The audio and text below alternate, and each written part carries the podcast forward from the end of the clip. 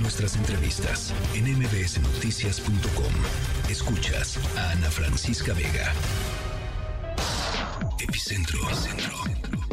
Con León Krause. Mi querido León, ¿cómo estás? Hola Ana, ¿cómo estás?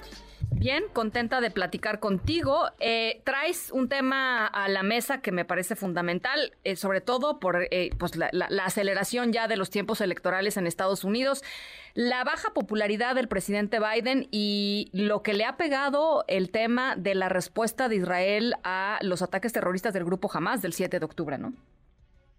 Sí, es un tema, creo yo, fascinante porque ofrece también una radiografía de una generación, porque el, enfoque central de, los, de las últimas encuestas ha, revelado que el presidente de Estados Unidos ha perdido apoyo entre la población más joven, digamos entre los 18 y los 25, quizá incluso un poco más. Esos votantes han eh, abandonado a Biden en números considerables en los últimos tiempos por asuntos que tienen que ver con la política exterior, específicamente el respaldo del gobierno estadounidense a, eh, a Israel en su uh, reacción a los ataques eh, terroristas de Hamas del 7 de octubre, pues eh, le, ha afectado a, a, Biden y me parece que pues da para una lectura electoral, política y francamente también, también social. Eh, la, aprobación, de acuerdo con lo que tengo por acá, eh, estamos hablando de una eh, encuesta de la cadena NBC. La, aprobación sería de 40%. Es la primera vez que Biden está detrás de Trump en una encuesta de, la NBC y es la el, número más bajo, digamos, que ha, que ha tenido Biden en toda su presidencia, ¿no? Es, eh, es, un, eh, es un catálogo de malas noticias, es una colección de malas noticias para el presidente de Estados Unidos a ya menos de un año de la elección eh, presidencial, porque el, presidente Biden, como por cierto, básicamente todos los candidatos demócratas en los últimos tiempos, necesita del respaldo y el entusiasmo, que no son la misma cosa, por cierto, de los de los votantes jóvenes, los votantes de mayor edad favorecerán a los, a los republicanos.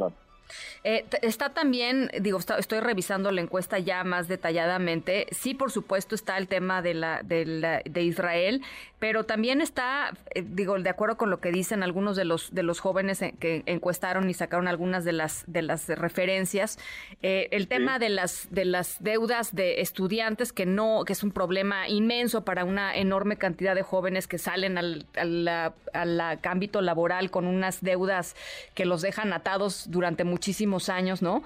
Eh, y las promesas eh, fallidas, ¿no? Del presidente Biden, o sea, como la, incapacidad de cumplir, este, contundentemente con algunas de sus de sus eh, promesas de campaña. Y eso nos, nos lleva a otro debate que es central en, la, reflexión en los círculos demócratas en, en, este momento, que tiene que ver con, bueno, qué tan buen o mal trabajo y que la conclusión es muy fácil, mal trabajo ha hecho la administración Biden al comunicar lo que ha intentado hacer, lo que ha logrado, que ha sido, que no ha sido poco, y lo que ha intentado hacer y no ha podido hacer por la resistencia republicana. Las deudas estudiantiles eh, eh, es, es uno, es uno de esos, es uno de esos temas que digamos se le responsabilice a Biden por una promesa no cumplida cuando en realidad pues, se ha enfrentado resistencia al otro lado del pasillo, como se dice en Estados Unidos, pues es una muestra de lo, de lo, de lo mal que ha comunicado esta Casa Blanca y de lo mal que ha comunicado el propio el propio Biden. Oye, ya lo habíamos platicado alguna vez, me parece, pero mm, pues qué poco le sumó, ¿no? Kamala Harris, la primer vicepresidenta mujer a, Joe Biden.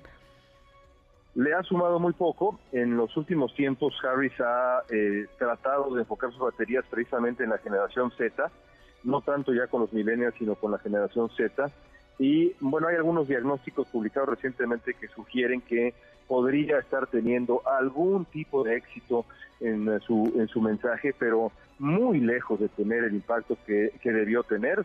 Eh, se ha suavizado el apoyo a la dupla eh, presidencial Biden-Harris entre eh, la comunidad afroamericana, por ejemplo, que era impensable, incluso también en algunas encuestas con los, con los hispanos. En fin, un, un año le queda, le queda a, Biden y a los demócratas para tratar de dar la vuelta a estas encuestas que son pues en su totalidad, francamente, una muy mala noticia para todos. No, pero además, fíjate, o sea, Kamala Harris tenía la oportunidad de oro para ser una voz eh, contundente, potente, este global incluso en muchísimos temas de por ejemplo de derechos de, de, las mujeres o sea y no más no o sea simple y sencillamente no no llegó ahí no no sé qué fue lo que sucedió yo creo que es, digno de estudio y, y, digo mucha más profundización pero pero no no es quien imaginamos inicialmente que, podría llegar a ser te, te, te, ofrezco un posible diagnóstico los los eh, estrategas demócratas se, lamentan, digamos, la poca altura que ha tenido Harris y otros miembros del gabinete, pero otros más sugieren que el presidente Biden no supo darles la rienda que pues necesitaban, no nada más Harris, sino, sino otras figuras. Te, pongo, te pongo el ejemplo de Javier Becerra, un californiano que es miembro del gabinete y que no ha tenido ni de lejos el, apoyo eh, cuando, eh, siendo el responsable de salud para, para que creciera su perfil. Eh, de pronto Pete Buttigieg nada más, este hombre que, que es el encargado del, del, transporte, más o menos ha despuntado, pero un gabinete muy, muy gris por falta de capacidad en algunos casos y en otra quizá por falta de liderazgo del presidente Biden para decir vayan y brillen que los necesito. Bueno, pues un error garrafal. Seguramente, este, si, si, si, si, si lo hubiera hecho, quizá estos números no serían lo que son. En fin, ya, ya no, no podemos saber eso, pero bueno. Eh, muchas gracias, León. Te mando un abrazo siempre. Falta un año. Igualmente, Ana. Gracias. gracias, León Krause. Noticias.